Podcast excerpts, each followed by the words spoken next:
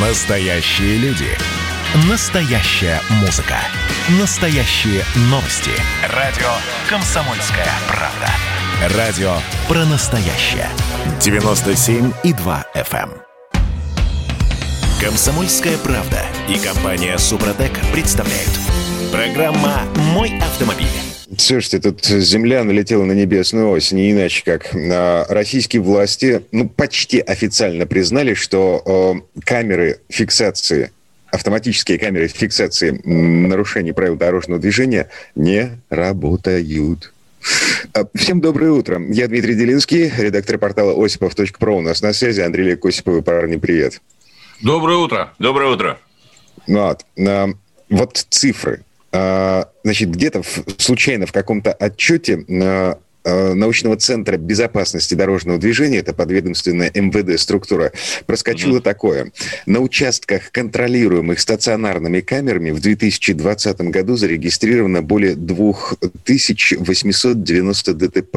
И это на 23% больше, чем было в 2019 году. Прелестно. Это говорит о том, где устанавливаются камеры на самом деле. То есть, если изначальная идея, где камеры, должны- что камеры должны были устанавливаться в местах повышенной аварийности, себя исчерпала. Теперь камеры э, устанавливаются в местах повышенного штрафования. И это говорит о том, что на самом деле там, где повышенная аварийность, камеры не ставятся. Э, Потому что если бы они там стояли, то, наверное, повышенной аварийности не наблюдалось бы. А их просто стало очень больше, в их объектив попадает все больше и большее количество дорожно-транспортных происшествий, но э, это в очередной раз демонстрирует, что на самом деле они не совсем эффективны. И улучшение ситуации с безопасностью стало скорее таким э, побочным эффектом от массового распространения камер на наших дорогах. Но это на мой взгляд. Впрочем, может быть, кто-то, так сказать, волю со мной и не согласится. Но это говорит о, о том, что ну, не падает количество аварий, несмотря на все вот эти усилия, ужесточения, закручивание гаек там и так далее. Нет, может быть, может быть, она, э, они и стоят, где положено, где повышенная аварийность, но дело все в том, что аварийность может снизиться, если вы видите знак. Впереди камера, вас снимают, и вы снижаете скорость. Конечно. А теперь вы въезжаете на трассу, там вначале сказано, что э, контролируется камерами фото-видеофиксации, и все. Дальше знаков нет. Вот почему мы всегда говорим о том, что как можно больше этих знаков нужно. И вместе со знаками э, действующего ограничения скорости. Конечно. Потому что с тех пор, как у нас с 1 марта ввели вот этот вот новый единый знак, который устанавливается при въезде в населенный пункт или просто на какую-то автостраду, вот эти маленькие таблички начали исчезать. Но вместе с маленькими табличками фотоаппарата, на мой взгляд, начали исчезать и важные знаки, так как то действующее ограничение скоростного режима. Потому что, ну, понятно, что перед камерой, когда они стояли, да, может, кто-то может сказать, что вот, там люди тормозили, а дальше ехали. Но вот смотрите, если на 23% увеличилось количество дорожно-транспортных происшествий, происходящих непосредственно под камерами, значит, надо подумать о том, что это не люди так плохо ездят, а, наверное, дорожное движение в этом месте организовано каким-то образом неправильно, из-за чего там люди постоянно попадают в дорожно-транспортные происшествия. То есть надо, что называется, обеспечивать, с одной стороны, комплексный, но и детальный подход. Если мы видим какой-то участок дороги, где постоянно кто-то бьется, а, мы поставили там камеру, камера не работает, она фиксирует, что количество ДТП только растет, но, наверное, дело не в камере и не в людях, а дело в том, что там надо что-то менять. Мгм. нужно менять это том числе при помощи той же самой камеры. А, Понимаете, так, что, что поменять-то, собственно, на 8 800 Организация 200, движения. 200 ровно 9702, это телефон прямого эфира. А, а, Ну и вопросы, комментарии можно присылать э, через Telegram, WhatsApp, Viber, а номер 8 967 200 ровно 9702. Слушайте, а, тут э, Шумский из «Пробок нет» высказал э, очередную гениальную идею ввести лимит на количество автоматических штрафов в каждом регионе. То есть, условно говоря, на, на Московскую область есть лимит 100 тысяч штрафов в месяц. Если лимит превышен, значит, нужно вмешаться, нужно посмотреть на то, где стоят камеры, как стоят камеры, эм, э, и что-то поменять в этой системе, потому что что-то не так в этой консерватории. Ну, он прав абсолютно в данном случае. Конечно, сама идея установки лимита на штрафы для того или иного региона глупа, потому что она реализована попросту не будет. А вот а, то, что если действительно такой лимит, вот вообще теоретически себе представить, если действительно там будет отслеживаться, что вот в этом месте люди постоянно нарушают и очень много штрафов, и там надо менять что-то с организацией движения, вот это совсем другой вопрос, совсем другой подход. Но как бы это ни привело э, к созданию, ведь это же авторство этого же человека, звон, э, самой зоны упокоения, ой, не, простите, успокоения. Успокоение, ну да. да. Там много идей, понятно, что это заставляет нас все время комментировать эти истории. Конечно. На самом деле они малоэффективны, и предложение вряд ли, так сказать, пройдет. Мало реализуем этот факт. Понимаете, какая история? С моей точки зрения, надо менять систему обеспечения безопасности движения. Конечно. Мы всегда об этом говорим и не будем уставать говорить, потому что а, камеры сами по себе позитивны, но они не работают во всех случаях. Да? Значит, нужно что-то еще подходы нужно менять. Дело не в штрафах и не в количестве собранных денег, в конце концов если мы говорим о безопасности. Вот а это дело... правильная поправка, что если мы говорим если, о безопасности. Да. А дело в том, чтобы человек, который за рулем, он всегда знал, что контроль постоянно был предупрежден, постоянно находился в тонусе, что называется, не расслаблялся и не позволял себе действий, которые могли бы привести к тем же ДТП. Это сложная задача, я не спорю. Но только камерами, и только штрафами ее не решить. Нет, конечно. Запугиванием mm. никогда да, собственно... Слушайте, а может, а может вернуть инспекторов на дорогу, живых? Понимаете, где-то, я вам, я вам скажу, Дим, дело в том, что где-то, э, может быть, и вернуть, вот особенно в аварийных участках. А где-то и убрать. А где-то убрать. Кабардино-Балкарии, например. Потому что инспекторы, ну, я думаю, ты об этом еще Я еще расскажу сегодня об этом. Да, инспекторы э, по большей части в засадах нам встречаются. Да. Сказать, а там, где действительно сложная ситуация э, возникла, возникла на дороге, их приходится ждать. Мы же с вами это прекрасно знаем. И вот эти машины э, оперативные, ДПС, которые ездят, патрулируют э, магистрали, их, с моей точки зрения, мало. Вот Конечно. их должно быть больше. Да. Вот они должны реагировать мгновенно на то, что происходит. То есть это примерно по немецкому опыту. Я помню, я э, был участником большого ДТП э, на Германии. автобане в Германии. Две минуты и все было разобрано. Откуда они взялись, никто не знает. С камеры они взялись. Потому что там камеры не только для того, чтобы штрафовать, а для того, чтобы отслеживать. То есть это вот, это, вот это работа. Э, понимаете? То есть когда ты с этим, когда ты видишь, как это может быть организовано, то тут вопросы уже отпадают. Ну mm вот, может быть, к слову сказать, станет лучше после того, как контроль за установкой дорожных знаков, в том числе за установкой камер, вот. ведется, вернется к МВД. Потому что именно такое... ГИБДД, да. Да, ГИБДД, ну, к СМВД. То есть, э, дело в том, что буквально на днях, Дим, как, э, собственно говоря, мы, наверное, знаем, что правительственная комиссия по э, законопроектной деятельности одобрила законопроект, обязывающий власти всех уровней согласовывать с МВД установку знаков, разметки, светофоров и камер.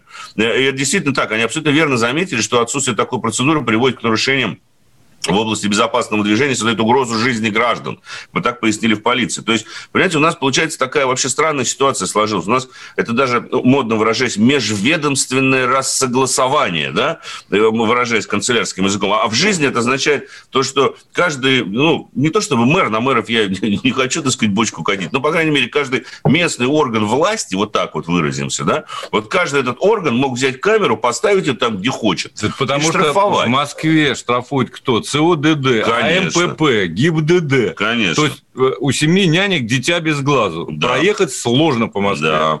Я сейчас в двух местах попадал там, где разметка нанесена абсолютно непродуманно, глупо и вызывает, между и прочим... И никто за этим не следит. Вызывает сложности в движении, путает водителя и приводит в итоге к ДТП. Конечно. Так, погодите. Это... А, значит, а, а что получается? По тем правилам, э, по которым живет наша страна сейчас на дороге, э, ГИБДД вообще не контролирует э, процесс установки знаков? Конечно, в том-то все и дело. В крупных городах, особенно в больших вот агломерациях, как в Москве или в Санкт-Петербурге, установка дорожных знаков, нанесение разметки, все это регулируется местными органами власти. В лучшем случае они уведомляют ГИБДД об изменении схемы движения и так далее Мы и тому с вами подобное. миллион раз говорили о маленьких знаках. Какого черта, зачем? Конечно. Это нельзя, потому что есть международные стандарты, в конце концов. Единые. Нет, так сказать, у нас все это сделано. Разметка в Москве, я вам скажу, ее рисовал пьяный художник, я в этом совершенно уверен. Не, мне кажется, наркоман. Возможно. Все-таки он наркоман, ты знаешь. Потому что так организовать движение совершенно немыслимо. А давай мы спросим у нашей уважаемой аудитории, Дим, если вы не против. А, как вы считаете, дорогие друзья, возврат вот всего этого контроля за камерами, за донесением разметки действительно поможет навести порядок в этой системе? Или вы считаете, что и так сейчас там все нормально, и, в общем-то, что не важно, не изменит, да? неважно, кто контролирует, по большому счету ничего не изменится, да? Пишите, 8... звоните нам, нам будет да. интересно услышать ваше мнение. 8 967 200 ровно 9702 а, телефон, по которому мы принимаем сообщения в WhatsApp, Viber и Telegram. Ну и в прямой эфир можно позвонить по телефону 8 800 297 02. Так, а да, Дим, тогда все-таки мы продолжим, потому что Москва в этом смысле очень показательный город, как я думаю, что и Санкт-Петербург, хотя у вас, я поскольку недавно ездил, у вас, по крайней мере, с разметкой все более или менее. Уже да, Москве... это, это там, где ее видно. Это там, где ее видно. Вот, вот, кстати, тоже, да, забавная штука. Порой лучше, когда разметки не видно. Ты проще ориентируешься это, это, на дороге. Это нонсенс. Это парадокс. Разметка должна помогать э, водителю. А не да? мешать. Упорядочивать движение. Конечно. У нас она мешает. Конечно. Ты э, едешь по магистрали, вдруг видишь, что ты едешь там, где только налево, да? Да. Хотя полосы свободны, и прямо дорога есть, она вот она идет. Ну, ребята, так нельзя. И мне в этой связи всегда поразительно слышать то, как одно ведомство перекидывает мяч к другому ведомству. Ответственность а? перекидывает, да. самое главное. ЦОДД, Центр организации дорожного движения. Ну, я знаком с господином Евсиным, который его возглавляет. Нет, мы не отвечаем за нанесение разметки, это все планировщики урбаноид, урбанисты, простите, значит, а, а, они делают. Окей, мы просто наносим и контролируем. Хорошо. Но если ты видишь очевидную глупость... Нет, а что значит, что такое урбанист? Это еще одна контора? Это, это, это кто вообще? Это присосочки, которые находятся близко к мэрии. Кому они подчинены? Лексуту. Никому. Mm. Но так, я слушайте, Лексутов. А, Андрей Лекосипов, вы а, редактор портала осипов.про. Мы прерываемся на этом, возвращаемся в студию буквально через пару минут. Мой автомобиль. Настоящие люди. Настоящая музыка. Настоящие новости. Радио «Комсомольская правда». Радио про настоящее.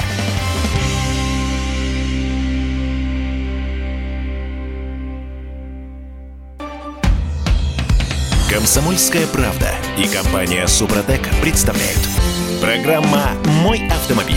А, потрясение устоев, на самом деле, обсуждаем. А, во-первых, эм, российские власти расписались в том, что э, камеры, автоматические камеры фото-видеофиксации неэффективны. То есть, если раньше э, считалось, что они дисциплинируют водителей, приводят к снижению количества ДТП, но вот по свежим данным в 2020 году число ДТП, произошедших там, где установлены видеокамеры, было на 23% выше, чем в 2019. Да, это в 2020 году.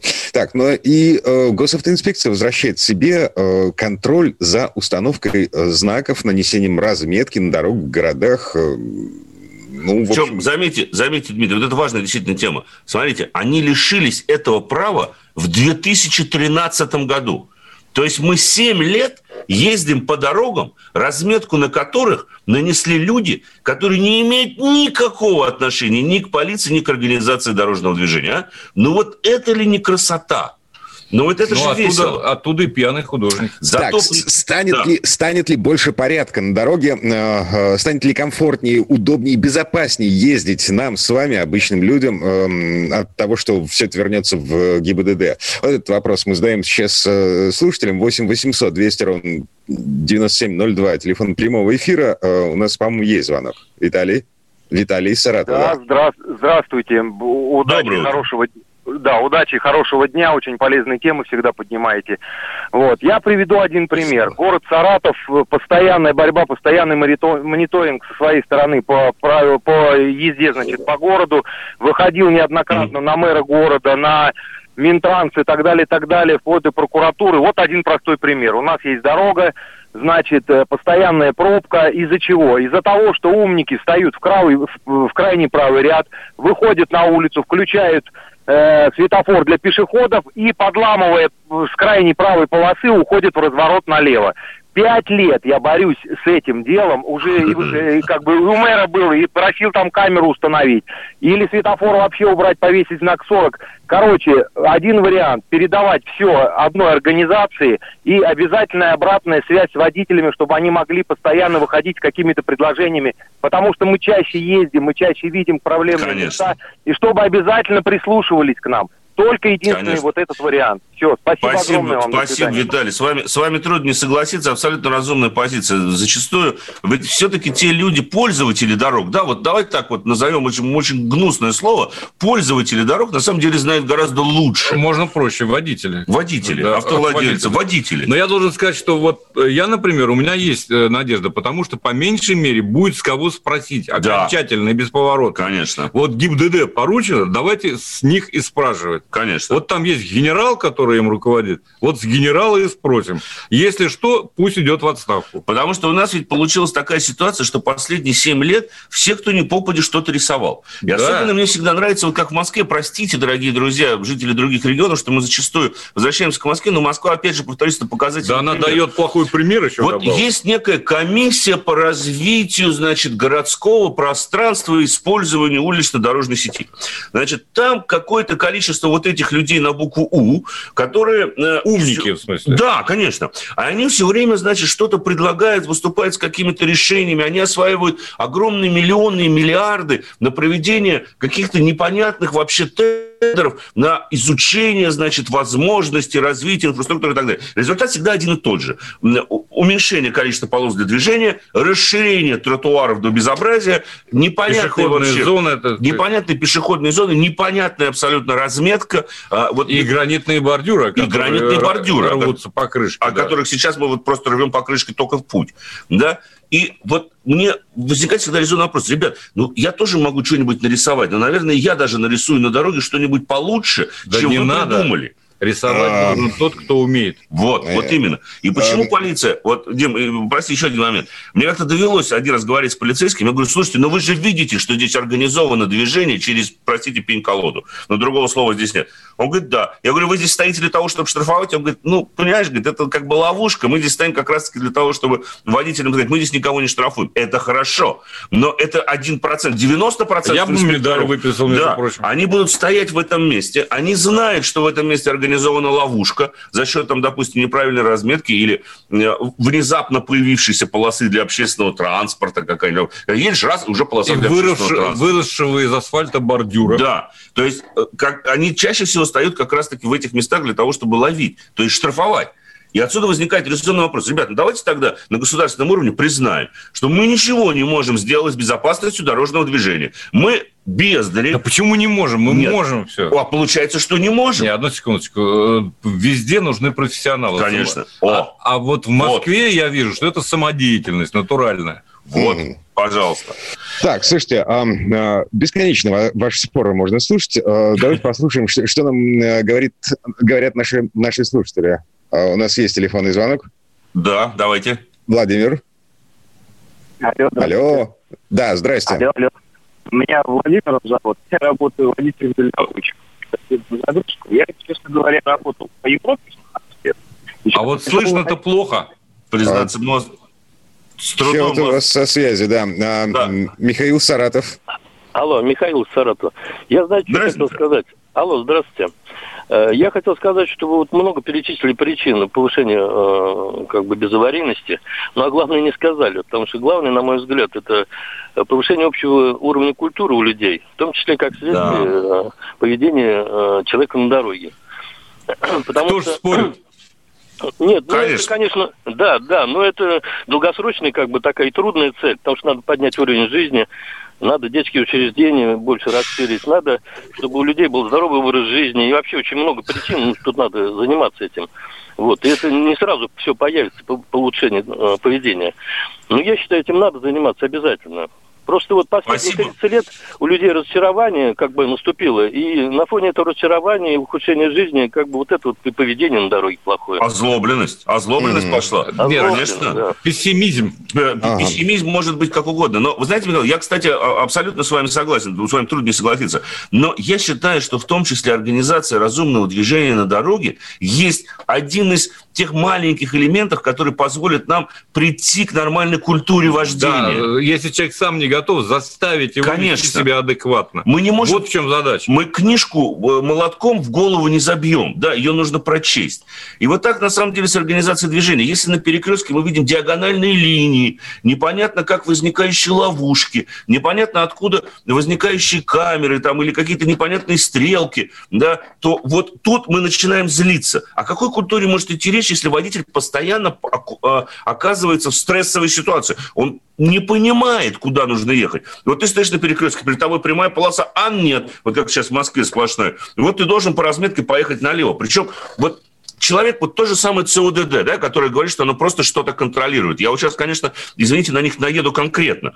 Вот вы видите, что ну нельзя делать 45-градусные срезки на расстоянии в 20 метров для автомобиля. Ну нельзя, потому что люди будут резать. Чтобы пройти по такой узкой полосе с углом в 45 градусов, не задев колесом, одним из колес, какой-нибудь там на выходе или на входе, неважно, разметку, нужно очень точно управлять автомобилем. И самое главное, что не только вы должны точно управлять автомобилем, но и машины в соседних рядах должны точно очень следовать этой разметке. Это очень сложно сделать. На самом деле. Потому что, ну, нельзя делать такие углы. Сплошь и рядом в Москве, Но это да. сплошь и рядом. И, соответственно, потом люди э, чиркаются, попадают в ДТП, цепляют друг друга, и они выходят, они говорят, ну, ну, даже друг на друга уже орать как-то неудобно, потому что они понимают, что они оказались заложником чьей-то глупости. Абсолютно. Или воровства. Глупости.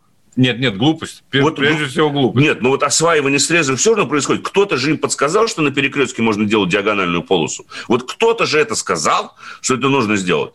И вот его, и эту идею приняли. И более того, мы пофамильно знаем тех людей, вот кто именно, сказал. конечно. А уж то, что вот нам написали, допустим, из Подольска, вот я живу в Подольске, не подписавшийся слушатель, рядом свежие две поликлиники, четыре школы, два детских сада, и у них нет ни одной парковки. Поэтому бросают машины в ближних дворах. Вот опять же э, путь для разрушения полностью культуры и создания озлобленности. Если я не могу ребенка выгрузить рядом со школой, или как вот у нас было сейчас на Ходынке, массово люди получали штрафы за остановку в неположенном месте. Кто-то повесил знак. Я решил, значит, люди подъезжали к школе, там трехполосная дорога, они останавливали машину, ребенка уводили, камера, бах, тебе на тебе полторы тысячи рублей. Э, остановка в неположенном месте. Каждый день родители получали такие штрафы. Они написали в прокуратуру. Хоть как-то. Теперь там, знаешь, что сделать? Теперь там сделали временный знак. Теперь там нельзя парковаться под угрозой эвакуации, ну, точнее, можно останавливаться э, до 9 утра, либо с 16 до 18 часов. Ну, то есть, когда детей привозят в школу и когда детей забирают в школу. Но это же нужно, чтобы тысячи человек были оштрафованы, чтобы они все-таки как-то объединились, написали в прокуратуру, чтобы чего-то добиться. Но это же парадокс. Почему нельзя сразу сделать нормально? Вот, может быть, как раз-таки в этом случае полиция нам и начнет помогать в кои-то веки. Потому что, ну, я, конечно, не, не питаю большого пиетета к сотрудникам. Надежд но, особых, да. Надежд но, особых. Но, я, но по она крайней, есть надежда. Я, по крайней мере, знаю, что ребята, которые работают на земле, они на самом деле все видят, и они знают и они куда больше профессионалы, чем вот эти урбанисты модные, ходящие по красивым кабинетам и предлагающие непонятно и что. перемещающиеся на мотоциклах. И перемещающиеся на электросамокатах, электросамокатах на да. СИМах, на средствах индивидуальной мобильности. Точно. Вот. Так, слушайте, давайте мы а, вот к этим людям, которые на земле работают, вернемся чуть-чуть позже, буквально через пару минут после выпуска новостей и небольшого блока рекламы. А, поговорим о том, а, как гаишники на самом деле следят и за тем, как мы ведем себя на дорогах, выхватывают из потока подозрительные машины. И о машинах, собственно говоря, поговорим. И Потому о машинах тоже, примере. Да. безусловно. Программа «Мой автомобиль». Радио «Комсомольская правда» — это настоящая музыка. Я хочу быть с тобой. Напои меня водой твоей любви.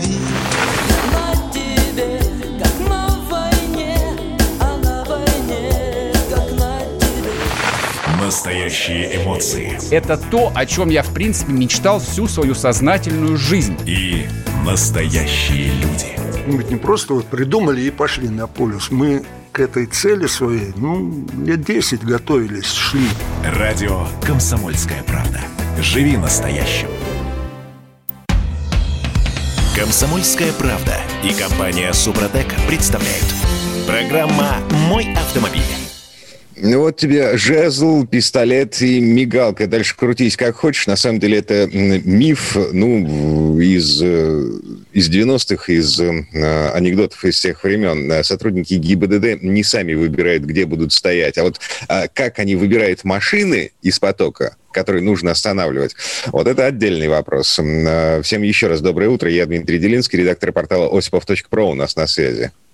Здравствуйте еще раз. Да, еще раз доброе утро. Слушайте, ну тут на самом деле достаточно просто, Дим. Ну тут э, как они, как они, они же психологи очень хорошие. Да, это мы так плавно переходим к автомобилям. Мы напомним, дорогие друзья, сейчас мы будем рассказывать в том числе о машинах. Если у вас есть какие-то вопросы, пожалуйста, пишите, звоните. А, по поводу того, как они выдергивают. Вот я могу сказать, я понимаю, что э, вы, Дмитрий, ссылаетесь на статью в одном интернет-издании, которую написали, якобы они поговорили с инспекторами ГИБДД, значит, и те э, на условиях анонимности им рассказали. Да? Я могу добавить еще два два таких лайфхака, по которым вас гарантированно остановит сотрудник ГИБДД. А, вот, э, Погодите, а, а гарантированно остановят вот эти лайфхаки дополнительно к тому, что написал Автоньюз. Они Конечно. написали, да, значит, подозрительное поведение на дороге, это если машина начинает э, э, при виде э, патруля впереди при виде нервничать. Да, нервничать. То есть, если машина вдруг начала перестраиваться, куда-то прятаться, уходить, все. Ну, в общем, будет погоня. Ну, господа, очевидность, на самом деле. Ну, конечно, но любой сотрудник на это отреагирует моментально, если он увидит. Они поэтому, кстати говоря, зачастую стоят на достаточно просматриваемых участках дорог, потому что, чтобы их было видно, в городе именно так зачастую происходит. Вот у нас как раз вот совсем рядом улица Римского-Корского. Они машину прячут немножко, а сами стоят. И их видно. И если ты начинаешь предпринимать какие-то действия, когда ты их заметил, да, там перестраиваться куда-то, или наоборот снижать резко скорость, или тормозить, э, они сразу же это замечают, на самом самом деле тут же останавливают. Козырек противосолнечный, если у вас опущен, то, поверьте мне, вероятность того, что вы будете остановлены, возрастает в разы. Вот удивительно. Так, а независимо от погоды. Вне зависимости от погоды. А если солнце в глаз все Если равно? солнце в глаз, то, ну, соответственно, одни очки. Вот. И, и нечего, да, козырьками пользоваться. Вот. Поэтому это вот тоже один из принципов, по которым они останавливают. Но на самом деле, вот есть один мой личный лайфхак, как, чтобы не останавливали. На них нельзя смотреть. Вообще. Ну, это, вот вообще. Это все знают. Ну да. Но это, я думаю, все знают, но почему-то никто не делает. Это... Вот на них не надо даже глаза бросать. Вот что-то там появилось такое. Голову и все, ты не смотришь. Голову нельзя поворачивать. Нет. Вот, смотрим на дорогу. Включать дворники, омыватель да. и так далее. Смотрим на дорогу. И все. И сейчас, все будет сейчас нормально. мы договоримся. А девочка знакомая рассказывала, что о, нужно ковырять в носу. Вот причем так демонстративно, mm. основательно. Для того, чтобы... Не всегда работает. Не да. всегда работает. Не Но... всегда работает. Вот ну, начали присылать, конечно, еще всякие пословицы, которые можно направлять в адрес сотрудников ГИБДД. Озвучивать мы не будем. И давайте, э, Дмитрий, если не возражаете, перейдем исключительно к автомобилям. Тем более, что начнем мы как раз-таки тоже с сотрудников ГИБДД. Я тут побывал в Прильбрусе, где до сих пор катаются на горных лыжах, даже сегодня. Там сегодня жуткое количество снега. Снег ну, в Москве, в принципе, тоже надо, можно будет скоро кататься на горных лыжах, сегодня снег пошел. Так вот, в Кабардино-Балкарии количество сотрудников ГИБДД на дорогах зашкаливает, я бы сказал. Опасные дороги дороги да? Наверное, да. Они стоят практически на каждом перекрестке. Они стоят с радарами в кустах. Вот там реально 90-е. Они до сих пор там работают точно так же, как и раньше. И есть еще одно наблюдение. Честно, ну что они такие злые, а? Это как вот в фильме, да, слышишь, доцент, ты почему такой злой? Да, у тебя девушка, там, бабушка в детстве был, был, а почему ты такой злой? Вот они очень злые. Они останавливают непонятно как. Ну, к примеру, мы ехали колонной, у нас там было 5 или 6 новых Санта-Фе, они оставили второго и последнего. Да, из каких соображений они это сделали, они непонятно. психологи, как ты говоришь. Они, может быть, психологи, да, окей, но машины с номерами, понятное дело, что там какое-то какое мероприятие, я бы на их месте даже не рискнул бы. Черт его знает, кто там сидит за рулем. Тем более, кто-то в форме, да, ну, в смысле, не в форме, а в, в такой фирменной форме, да, зачем вы останавливаете, не знаю. А к автомобилю все-таки я перейду, потому что очень примечательная машина, честно, меня прям вот поразило, э, давно такого не было, казалось бы, да, абсолютно прозаичный, обновленный Санта-Фе. Да, ну о внешности говорить не буду, отмечу только одну вещь, которая мне откровенно не понравилась в этом автомобиле, и это имеет отношение, кстати, к безопасности поворотники расположены в бампере в заднем. Задние. Да, задние, задние поворотники да. расположены фактически в нижней части кормы, то есть непосредственно в бампере, при том, что стоп-сигналы э, и указатели движения заднего хода расположены привычно сверху в районе, собственно, багажника. Это не ну, самое лучшее что... решение. Погодите, а как эта штука будет работать в грязи, например, или в, в плотном потоке? Плохо. Если подъезжаешь к машине сзади ближе, чем на 2 метра, то, к сожалению, поворотника не видно. Вот так вот. Из одного Санта-Фе, другого поворотника другого Санта-Фе, если дистанция меньше двух метров, не видно. И это очень плохо. Я не знаю, вот откуда пошел. У Kia такая же сейчас тема. Ну, вот должны быть какие-то, наверное, недостатки, в том числе во внешности. Вот они почему-то вот такие вот устраивают. Как бы то ни было. Новый Санта-Фе переехал на абсолютно новую платформу, модульную, за счет чего подрос габаритных размеров. Хотя они ставят его как рестайлинговый, я бы сказал, что это новая машина. Плюс 15 мм в длине, плюс 10 к ширине, плюс 5 а, к высоте. Колесная база при этом осталась прежней, а вот пространство для ног пассажиров, прежде всего, второго ряда подросло сразу на 34 миллиметра. Слушайте, ну а это и, и изначально большая машина, куда, куда же больше-то? Да. Она также предлагается, кстати, либо с двумя, либо с тремя рядами сидений, то есть есть как пяти, так и семиместная компоновка. Основные изменения, конечно же, подвергся интерьер. Основным изменением теперь там появилась так называемая парящая центральная консоль. Рукояти теперь нет. Есть только кнопки переключения режимов, рядом с которыми находится кнопка выбора селектора движения. Там есть несколько настроек для обычной эксплуатации по асфальту и три внедорожные настройки. Это снег, грязь или камни. Причем эта система работает, поскольку машина полноприводная серьезная. Э, качество отделочных материалов, в общем, не вызывает никаких нареканий. Очень хорошая эргономика, продуманная. Полностью цифровой щиток приборов. Э, панель, кстати, размер панели 12,3 дюйма. Это очень большая панель. Ну, премиальная аудиосистема Harman Kardon, там это все как обычно. Багажник, естественно, подрос. Но основным откровением, конечно же, в этом автомобиле были его ходовые качества. Сейчас эта машина будет предлагаться сразу с тремя моторами. Это два бензиновых силовых агрегата, 2,5 литра 180 сил, 3,5 литра 249 лошадок. Но наиболее интересная та версия, которую я протестировал, она наиболее популярна, с дизельным мотором объемом 2,2 литра, мощностью 199 лошадиных сил, с крутящим моментом 440 ньютон-метров. Не путать с тем силовым агрегатом, который раньше стоялся на Санта-Фе. Это абсолютно новый мотор системы Smart Stream. У него абсолютно другой алюминиевый вместо чугунного блок, но с чугунным гильзованием, что важно, что увеличивает, собственно говоря, ресурс. Другой ТНВД, новая головка блока, балансированные валы, все абсолютно, собственно говоря, у него новое. А, и этот мотор агрегатируется не с автоматом привычным, а с восьмиступенчатой коробкой с двумя сцеплениями. Это тоже новая коробка передач мокрого так называемого типа, что опять же гарантирует ее, прежде всего, долговечность. Откровения связаны с все-таки его ходовыми характеристиками. Таких драйвовых машин я, честно говоря, не ожидал. Машина очень очень способствует удовольствию, получению удовольствия от вождения. То есть она, получается, загнать ее в занос, она очень легко проваливается в занос, она легко скользит, легко контролируется. Тут, правда, сразу же вылезло одно нарекание. Я ездил с кандидатом технических наук, профессиональным моралистом, неоднократным призером, и когда он там начал пятый, шестой хлыст ловить, мы заметили, что система стабилизации практически бездействует. Она подхватывает только при очень больших углах заноса. То есть ну, скажем так, занос градусов на 20, она будет молчать, несмотря на то, что машина уже будет ехать боком. Вот такая вот, собственно говоря, забавная настройка, особенно в спорт-режиме потому что там характер меняется. Приятно при этом, что система полного привода абсолютно прогнозируема. По умолчанию, конечно, в обычных режимах это переднеприводный автомобиль, 100% мощности направляется передним колесом, но меняя режимы движения, мы меняем распределение крутящего момента. К примеру, в режиме спорт момент будет меняться от 65 на 35 до 50 на 50. То есть она становится полноприводным автомобилем. Аналогичная ситуация э, наблюдается и при движении на бездорожье, потому что там есть отдельные, как я сказал, уже три режима, и они действительно здорово меняют, потому что муфта всегда работает в преднатеге, то есть вы фактически получаете честный полный привод.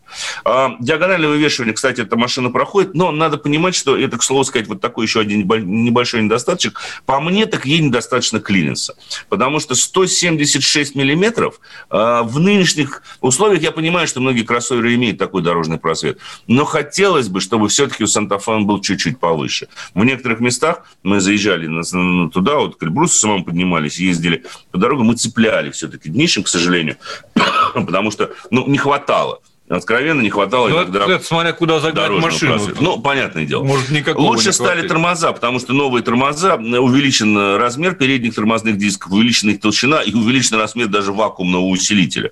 А, и хорошо при этом, что машина приятно по рулю контролируется. Там теперь абсолютно другой, другая передняя подвеска. Ну, понятно, что в основе, в основе классический Макферсон, но усилен там передний подрамник, улучшенная реакция на действие рулем. Это действительно так это ощущается. Иными словами, и вот еще забавная, кстати, фишка, чтобы закончить Санта-Фе а машина может сама запарковываться и выпарковываться при помощи брелка. На нем есть кнопочка вперед движение назад. Узкое пространство, вы можете выйти из машины, закрыть ее, нажать на кнопочку, она сама задаст назад, причем сама остановится. Но самое примечательное, что эта штука может еще и препятствия объезжать, как то людей. То есть, если вы выпарковываете автомобиль при помощи брелка, а на его, а, скажем так, туда, куда он поедет, да, э, будет стоять человек, он сам начнет поворачивать руль и объезжать. Я поработал лично тест манекена в данном случае, вот рискнул. Думаю, наедет на меня машина или не наедет? Не наезжает. Даже если ребенок будет стоять сзади, она либо остановится, либо начнет поворачивать руль, выпарковываясь в автоматическом режиме, чтобы объехать это препятствие. Очень да забавно. Чего дошел прогресс до невиданных чудес. И стоит да. недорого. Самое главное, по нынешним временам, Дим, стоит недорого. Два с половиной миллиона стартовая цена и три с половиной миллиона стоит топ-версия со всем, всем, всем, всем, всем, что только можно представить. Ладно. Нынешний... Да, Сообщение а, от одного из наших слушателей. Приезжаем сотрудника ДПС, делайте приветствие рукой, типа знакомый. Никогда не остановит. Берегите себя. Настоящие люди. Настоящая музыка. Настоящие новости. Радио «Комсомольская правда». Радио про настоящее. «Комсомольская правда» и компания «Супротек» представляют. Программа «Мой автомобиль». А это мы вернулись в студию радио «Комсомольская правда». Я Дмитрий Делинский. В этой четверти часа у нас нетрадиционная история от Александра Пикуленко. Сан Саныч снова изучает электричество. На этот раз электромобиль Fiat 500E. Это 34 тысячи евро за, по факту, горбатый запорожец с батарейкой под днищем. Ну, как горбатый. Это Fiat 500 версии 2007 года, переделанный под электричество, но болячки все те же. Вот как и с середины прошлого века. Микроскопический багажник, нехватка места для пассажиров и сложности с подъемом в горку. Но слово Сан Санычу. Тест-драйв. Фиат еще раз изобрел модель 500. Теперь уже как немного подросший в размерах, хорошо упакованный городской автомобиль следующего поколения, причем электрический. Дебют электрофиата оказался самым ожидаемым и затмившим любого конкурента в этом классе. И не потому, что он обязательно должен был превзойти конкурентов по всем параметрам, а потому что это легенда и самая успешная модель Fiat во всей истории. Даже в наше время, возродив эту модель Fiat с 2007 года, добился потрясающего успеха, продавая 3,5 половиной-метрового малыша как воплощение старой итальянской легенды. Машина и сейчас продается в больших количествах, убедительно доказывая, что потенциальные владельцы по-прежнему искренне одобряют тот стиль, который появился 6 десятилетий назад, воплощенный великим Данте Джакоза в крошечном Fiat 500 нового с задним расположением мотора. Тем не менее, заявление в середине прошлого года о том, что следующая пятисотка будет больше, да еще на новой платформе и поступит на рынок только в электроверсии, стало в некотором роде культурным шоком. Что это будет означать для тех, кто все эти годы покупал Fiat 500 с ДВС? Что будет с ними? Фиатовцы сразу сказали, что не будут в одночасье лишать их привычного автомобиля. Наоборот, слегка улучшенная версия знакомого всем Fiat 500 будет выпускаться. Правда, с мягким гибридным силовым агрегатом. Это трехцилиндровый 70-сильный мотор со стартер-генератором, оборудованный системой рекуперации и возможностью использовать электротягу при трогании и разгоне. Конечно, все это добавит экологичности. А еще машина получила приставку к имени. Теперь это Fiat 500 Classic. А вот электрическая версия стала на 61 мм длиннее, на 56 мм шире и на 40 мм выше. И абсолютно узнаваемо. Для серийного выпуска, а делать малыша решили все-таки в Италии, предложили 4 уровня оснащения. Актион, Пассион, Айкон и Ла Прима. Трехдверному хэтчбеку будет добавлен кабриолет. Ну и, конечно, модификация с мягкой крышей тоже присутствует.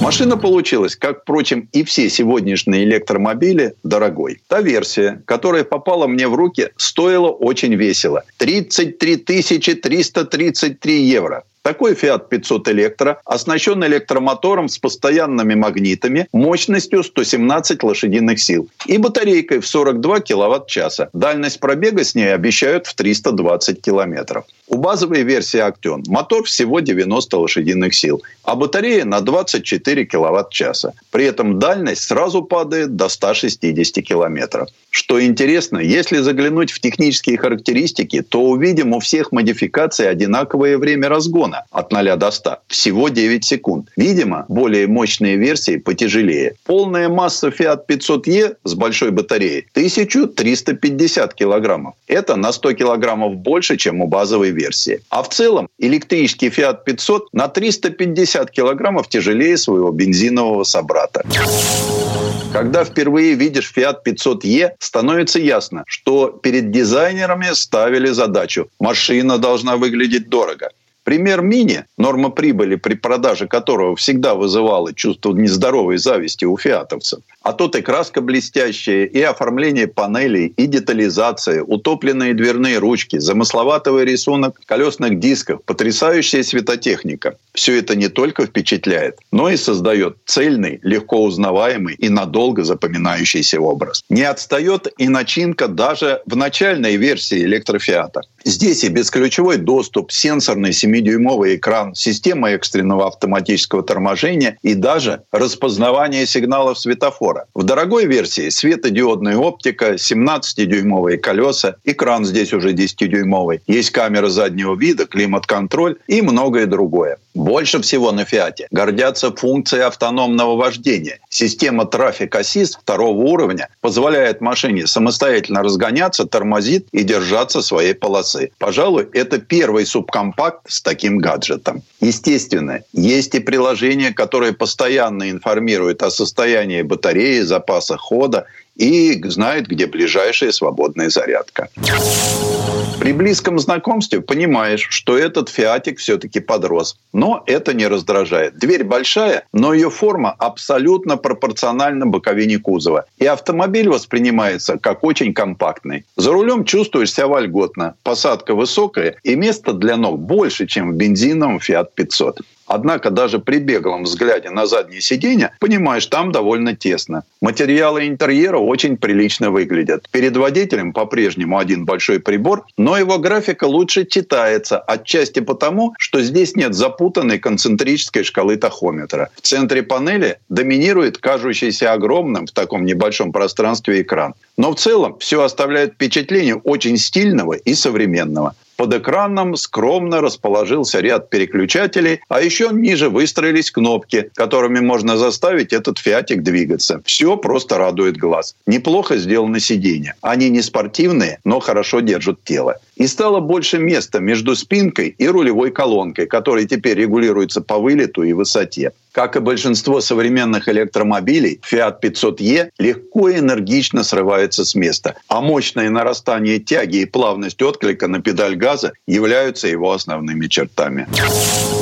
Водитель может выбрать один из трех режимов движения. Нормальный, он больше всего подходит для обычной городской езды. Второй режим – это диапазон работы двумя педалями и сильная рекуперация. Третий режим со странным названием «Шерпа» если кто не знает, так зовут носильщиков на высокогорьях Непала. В нем электромобиль переходит в состояние экономного движения. А это добавляет 15-20 километров дистанции за счет снижения энергопотребления и ограничения мощности. В итоге получилась очень простая и удобная в использовании трансмиссии, за исключением функции рекуперативного торможения, которая замедляет электромобиль резче, чем хотелось бы. Рулевое управление электромобиля достаточно точное и относительно легкое, но какое-то излишне искусственное. И еще один нюанс. Несмотря на то, что электромобиль тяжелее, это никак не сказывается на его динамике. И в некоторых режимах он даже доставляет удовольствие своей резвостью. В общем, если разобраться, то больше всего поражает, что этот субкомпакт оказался в своем собственном классе. И его привлекательность и впечатление от качества перешли на новую ступень. Ближе всего по идеологии к новому Fiat 500e